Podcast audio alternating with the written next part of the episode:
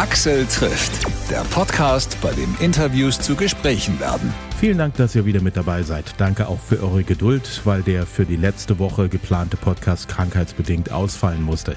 Ich bin Axel Metz, die Stimme spielt wieder soweit mit, also geht's jetzt zum Glück weiter mit dem zweiten Teil meines Gesprächs mit einem der besten Rocksänger, den die DDR zu bieten hatte und der auch heute noch deutschlandweit mit seiner Band viel zu sagen hat. Mike Kilian von Rockhaus.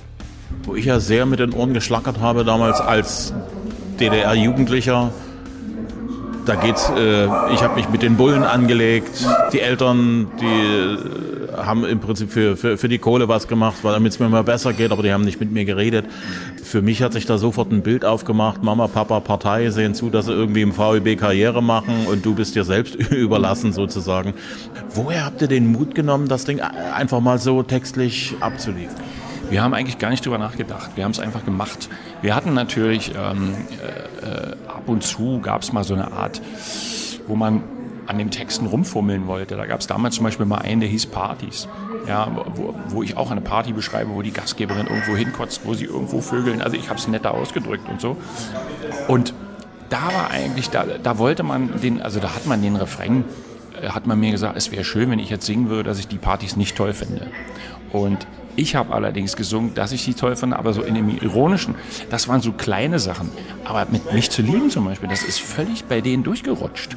Genauso wie 100.000 Weiber oder irgendwie, ja, auch so Songs, wo man dachte, oh, äh, da hatten wir Glück. Und ich, ich glaube, das hatte dann auch schon, äh, wie ich auch eingangs sagte, damit zu tun, dass, dass das Land oder die, die Parteitypen gemerkt haben, sie können jetzt nicht mehr, sie müssen irgendwo ein bisschen die Zügel locker lassen, damit sich da ein bisschen so die Aggressivität äh, äh, ähm, entlädt, damit es nicht an falscher Stelle irgendwie, also eigentlich ja nicht, nicht blöd gedacht. Und wir haben natürlich davon ähm, äh, äh, ähm, äh, partizipiert ja, und ähm, und Glück gehabt insofern. Und es war ja auch schon, wie du ja auch erwähnt hast, Panko war ja auch in die Richtung.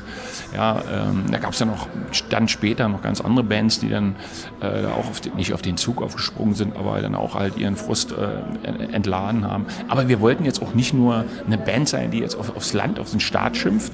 Äh, das ist immer schön einfach, weißt du, sondern eigentlich ähm, das beobachtet, was so nahe ist, weißt du? Einfach die Eltern, wenn du plötzlich merkst, du wirst nicht geliebt als Kind und ähm, äh, einfach so eine Geschichten, wo sich dann, wo, wo, jeder dann trotzdem denken kann oder daraus machen kann, äh, äh, was er will. Ich denke auch, dass damals irgendwo in der Kultur die Funktionäre angefangen haben aufzugeben. Ich ja. glaube, das äh, auf breiter Linie.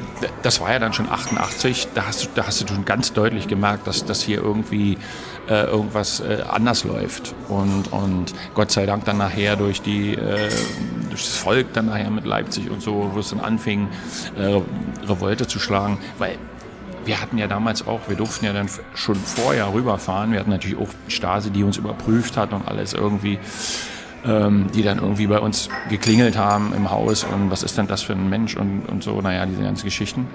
Und wir wissen auch, dass, dass wir damals einen Techniker für, der war nur eine kurze Zeit bei uns, komischerweise genau in der Zeit. Insofern wissen wir auch, weil jede Band hatte ja irgendeinen versteckten Kumpel irgendwie am Start.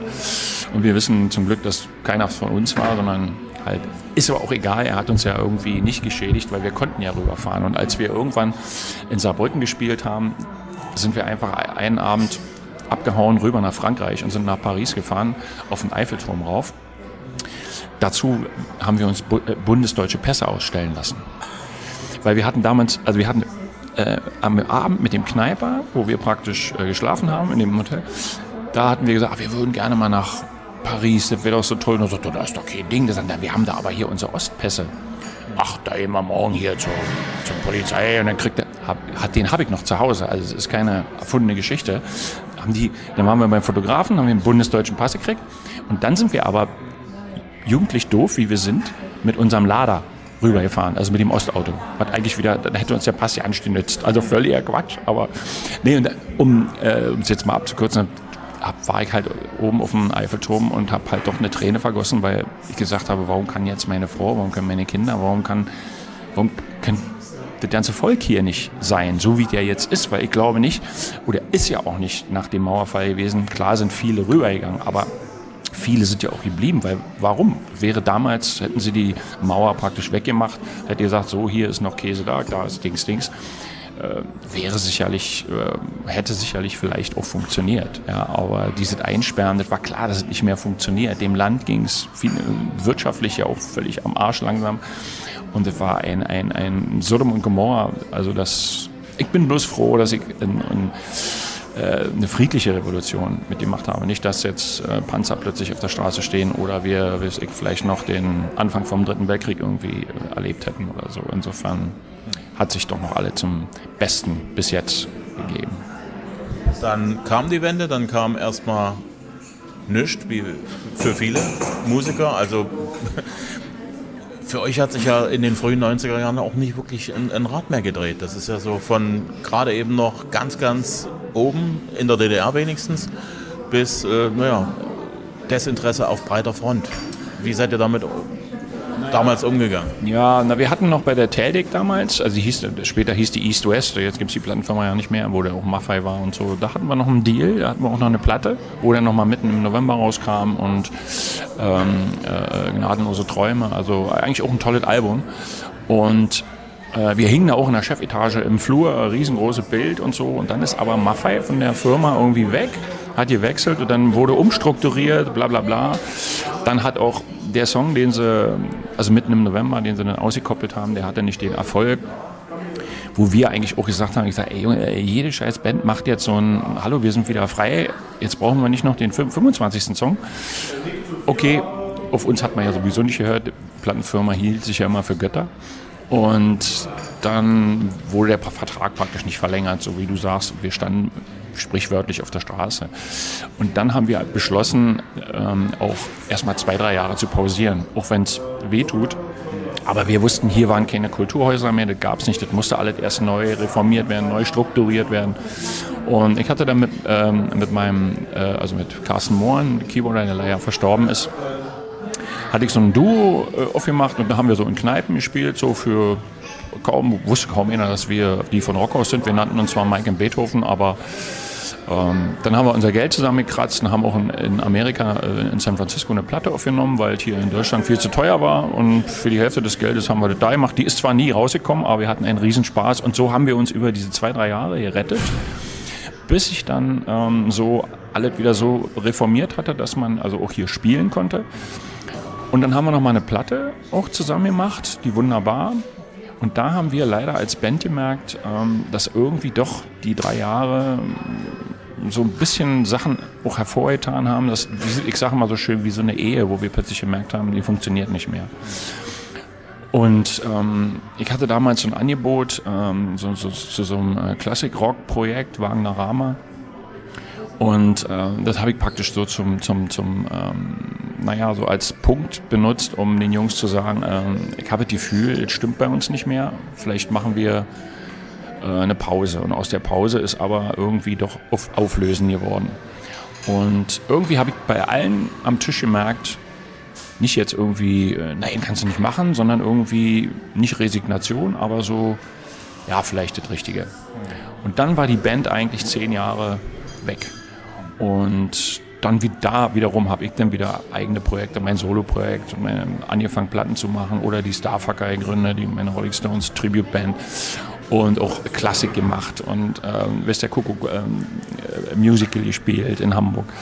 Und dann irgendwann kam Tobias Künzel, mit dem ich sehr gut befreundet bin, auf mich zu und sagte, die Prinzen wollen eine Tour machen und die einzige Band, die sie gerne als Support hätten, die sie sich wünschen würden, wäre Rockhaus. Aber Rockhaus gibt es ja nicht. Da habe ich zu Tobi gesagt, ich sage, du, ich kann ja mal eine Mail rumschicken. Und ich habe die Mail nicht mal abgeschickt. Da kam eigentlich schon von allen zurück, machen wir. Weil, weil ich geschrieben habe, Jungs, es geht um nichts, wir brauchen keine neue Platte machen. Einfach nur unsere Hits, eine Dreiviertelstunde vor dem Prinzen spielen, Spaß haben. Und ähm, ja, und aus dem Spaß da war wieder wie so eine Flamme da, haben wir ja dann plötzlich eine Platte gemacht. Dann kam die Positiv, dann kam die Therapie und so. Und dann war leider ähm, Beethoven wurde krank. Und mit Beethovens Weggang ähm, war bei uns noch so eine, so der, der Max, also der Robert, äh, ähm, Max Repke, der dann wo du auch gemerkt hast, ach, er will eigentlich nicht mehr, da hat er seinen Club äh, der Toten Dichter gegründet und so.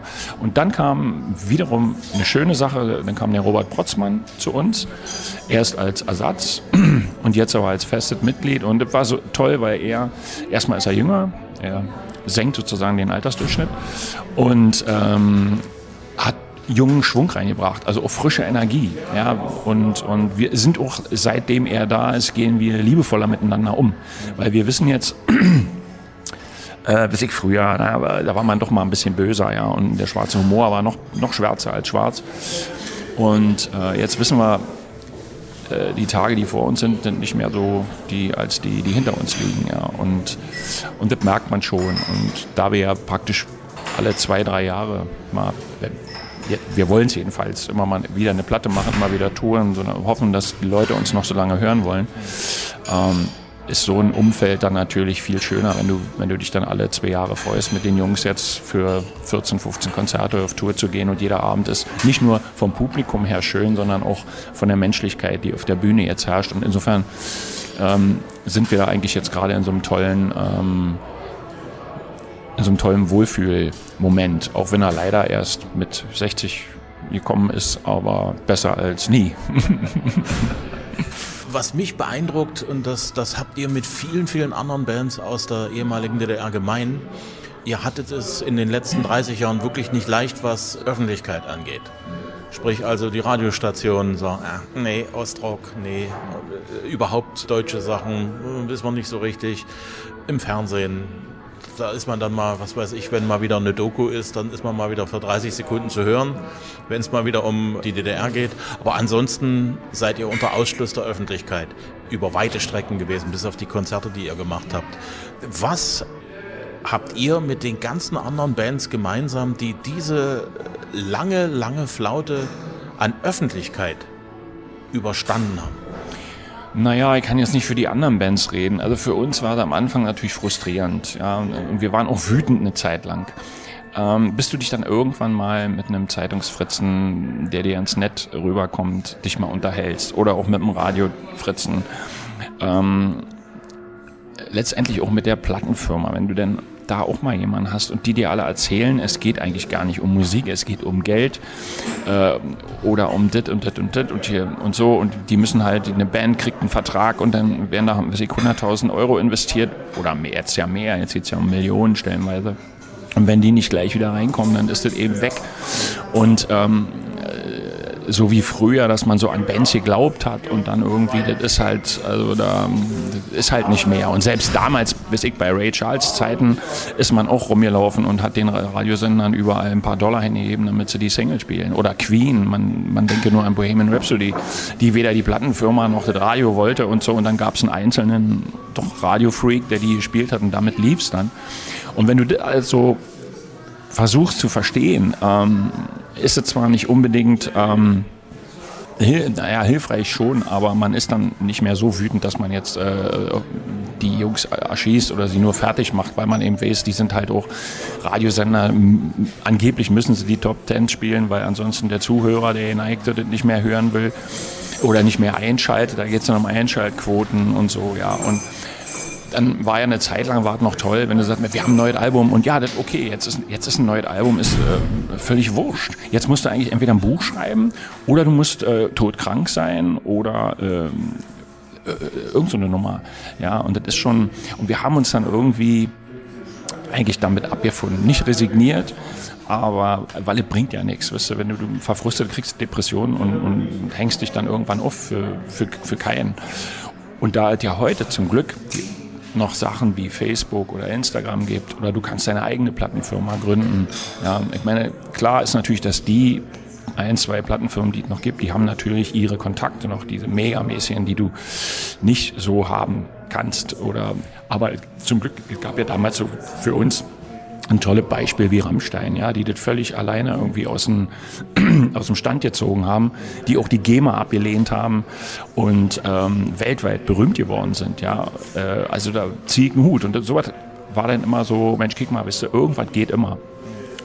Und insofern ist es schon traurig, aber andersrum, ich war auch in Amerika und habe so tolle Bands, so tolle Sänger da gesehen wo man nie von denen hören wird, weil die, so wie wir damals, wir hatten das Glück bei diesem Pulis-Konzert, wo die von der Plattenfirma da, das war der richtige Tag, der richtige Zeitpunkt. Und so hatten wir ein paar richtige Tage und richtige Zeitpunkte. Und jetzt ja eigentlich auch noch. Es hätte ja alles schief laufen können. Wir hätten ja keine Musik mehr gemacht. Wir wären nie zusammengekommen, wenn Tobi nicht da gewesen wäre. Ähm, oder wenn wir selber einfach die, die, äh, die, die, die Kraft nicht gehabt hätten oder so. Oder jetzt Rainer Oljak irgendwann kennengelernt haben, der uns dann sein Studio angeboten hat und hat gesagt, Jungs, kommt her, macht ein Album, setzt euch hier hin. Äh, äh, wenn nicht tausend, aber ein paar hundert wollen euch bestimmt noch hören und, und immer dranbleiben und uns Mut gemacht haben. Und ähm, so, ich denke, so muss man angehen, weil alles andere ist, ähm, wäre Quatsch. Sonst würde auch keiner. Dazu machen wir alle viel zu, äh, viel zu gerne Musik. Also ich kenne Musiker, die dann plötzlich gesagt haben, auch wisst du, das läuft nicht mehr, auch ich, ich, gehe jetzt, ich bin jetzt wieder Elektriker. Ich meine, ist toll, Elektriker brauchen wir, weil die nächste Jugend will ja eigentlich nicht werden, außer Influencer. Ist schon toll, wenn wir wieder einen Elektriker haben. Aber andersrum, sagen wir mal, bei uns würde ich es jetzt schade finden, weil wir, oder sagen wir mal, meine Kollegen sind eigentlich alle tolle Musiker. Da würde ich jetzt schade finden, wenn die jetzt wieder zurück in ihren alten Job gehen. Zumal das ja auch schon alles wieder so lange her ist, dass ihr in einem normalen Beruf gewesen seid. Da muss man sich erstmal, also das ist praktisch, ihr seid dann wieder Berufsanfänger. Was mich schon ewig beschäftigt hat, ist Disco in der U-Bahn. Das ist ja nur von, von allem, was ihr so gemacht habt, ja der Song, der ja nur völlig in eine andere Richtung geht. Was hat euch damals geritten? Also wir waren, so diese Disco, diese Rap-Ding hat uns interessiert. Wir fanden da, und wir wussten erst ja nicht, äh, das so, das war so, die Platte war ja auch so ein bisschen, äh, wo wir nicht genau wussten, wo wir hin sollten irgendwie. Und, ähm, ah nee, Disco in der Uhr, Quatsch, war ja auf dem, auf dem Bonbons-Album. Ja, ja, ja, genau. Und da, da wussten wir ja, wo wir hin wollten. Aber bei dem Song war so ein Einfluss, ich glaube, dass das damals Ingo York war, der uns da ein bisschen so auf diese Disco-Schiene. Und mir fiel das eigentlich auch. Und dann wollte ich so rappen, habe aber gemerkt, Junge, rappen ist eigentlich auch ganz schön schwer. Und ähm, dann hatte ich auch keine Textidee. Und ich weiß ich noch, wie bei meinem Bett lagen lauter Zettel mit irgendwelchen. Und dann habe ich einfach von dem einen, von dem einen Blatt die ersten beiden Zeilen, von dem anderen die nächsten beiden Zeilen. Und dann war das plötzlich so ein komischer Text, wie steckst du ein, steckst du aus, steckst du aus, kommst, steckst du ein. Und und dann war der Song plötzlich da und wir fanden das irgendwie toll. Und letztendlich äh, hat uns auch mal ein, ein Westmoderator irgendwie erzählt, dass wir eigentlich den ersten Rap deutschlandweit geschrieben haben, obwohl die Fantastischen Vier danach kamen. Die Fantastischen Vier natürlich erfolgreicher, aber angeblich waren wir wohl die Ersten. Es war so, weil vor euch hat auf Deutsch nur Falco gerappt. Ja. Und der war Österreicher. Ja, eben. Ja, ja. Also da den, den, den, kleinen Button, das äh, toll haben wir, haben wir gemacht. Hat, hat zwar niemand entdeckt, außer zu spät.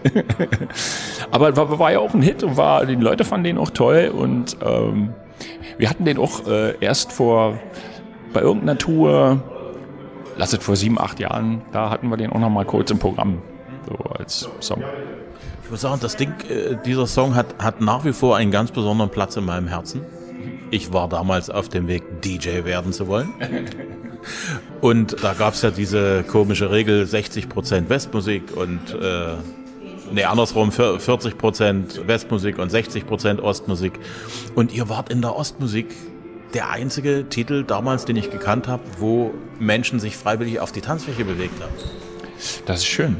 Obwohl sie es vielleicht gar nicht wussten, aber, aber toll. Nee, das, also deshalb sage ich ja, ich würde mich jetzt nie schämen für diese Zeit der Platte, weil wir haben, glaube ich, viele Sachen richtig gemacht, viele ohne drüber nachzudenken.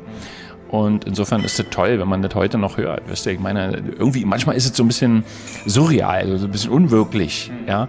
Äh, auch wenn ich manchmal, es geht mir eigentlich jedes Mal beim Konzert so, wenn, wenn die Leute unten meine Texte singen, ja, ist so, also, da steht immer irgendwie jemand zwischen mir, der, der eigentlich sagt, äh, du bist das jetzt, hast du das, hast du das gemacht? Du, also eigentlich ein, ist ein schönes Gefühl, also, ähm, aber man, äh, äh, äh, wie soll ich sagen, ähm, es ist so ein, trotzdem, als wenn ich es doch nicht bin, weißt du? Also so ein, schön, aber trotzdem.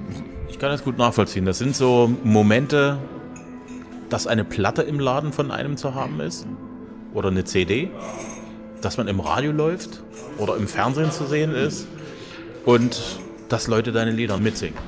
Ja, ja, sicher. Oder vielleicht wie, wenn jemand jetzt eine Brücke baut, weißt und irgendwann ist sein, sein Teil fertig und er sagt, oh, boah, toll.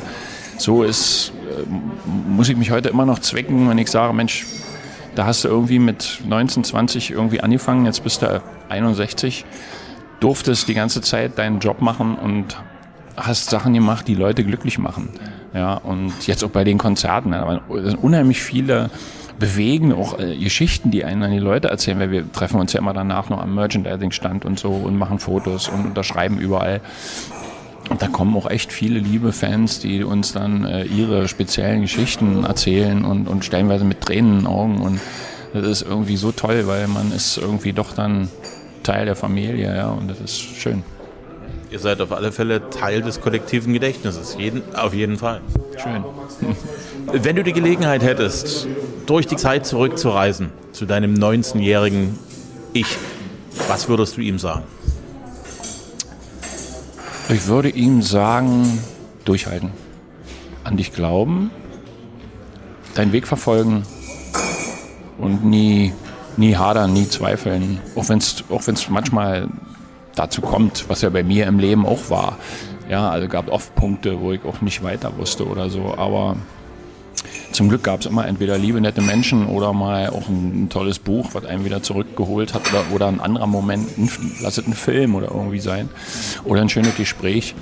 Ähm, ähm, das ist, glaube ich, der Weitermachen, Glauben. Abseits von der Musik, was begeistert dich noch?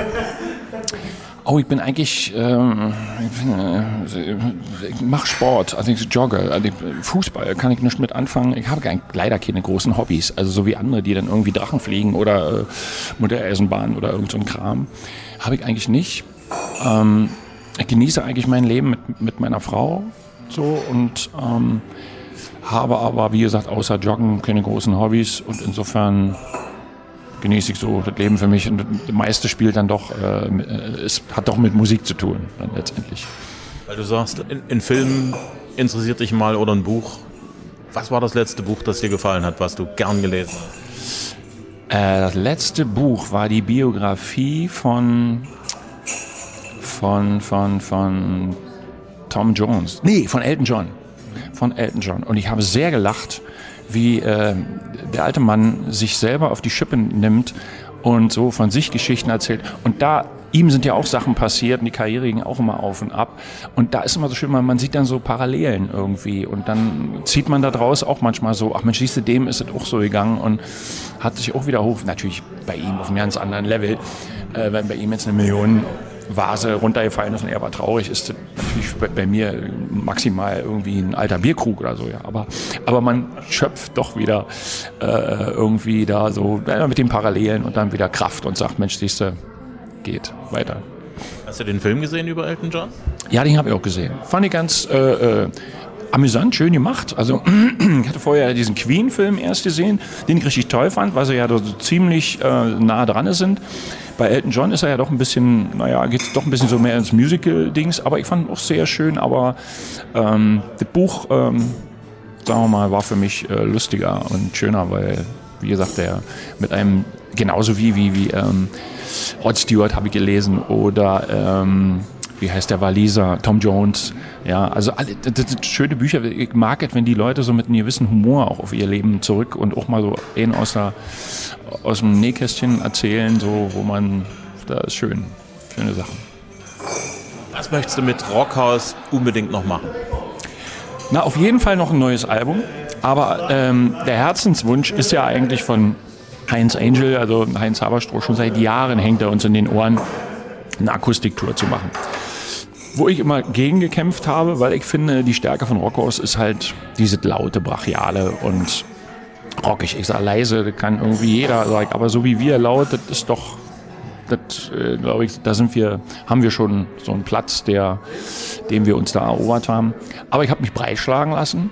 Und wir hätten jetzt beinahe sechs Konzerte gehabt, die aber leider alle abgesagt wurden. Und äh, nun haben wir aber alle schon jeder für sich zu Hause geübt und gemacht und getan. Und insofern ist dieser Traum noch, äh, steht ja praktisch noch auf dem Zettel. Und wir wissen nicht, ob wir es nächstes Jahr schaffen oder übernächstes Jahr ebenfalls. Aber den wollen wir uns eigentlich nochmal verwirklichen, weil viele Leute auch kamen und gesagt haben, oh schade, hätten wir euch gerne gesehen. Und insofern äh, war das natürlich auch wieder eine Bestätigung, dass das vielleicht doch eine tolle Idee ist. Und ja, und dann würde ich eigentlich gerne noch mindestens ein Album mit der Band machen, weil leider ist es ja immer so, dass die Vorbereitungszeiten alle doch immer so zwei Jahre dauert. Also wenn ich jetzt sage, wir werden noch fünf Alben machen, weiß ich nicht, dann bin ich über 70, aber letztendlich ist äh, Paul McCartney auch schon über 80 und macht auch noch Musik. Also da ist noch ein bisschen Luft nach oben und ähm, fit halten tue ich mich auch noch. Also insofern hoffe ich, dass irgendwie der liebe Gott oder der Teufel, wer auch immer, mit auf meiner Seite ist. ich habe zu danken. Danke fürs Hören, ob als Download oder auch im Stream. Danke fürs Liken auf Facebook und Instagram. Diesen Podcast gibt es wöchentlich praktisch überall da, wo ihr Podcasts hört, auf Spotify, auf Amazon, Apple oder Google Podcast, auf AudioNow, Deezer, TuneIn und allen möglichen Plattformen. Danke für jede einzelne Empfehlung an Freunde, Bekannte, Kollegen. Danke für jeden Follower auf Instagram und Facebook. Ich bin Axel Metz und sage Tschüss, bis zum nächsten Mal.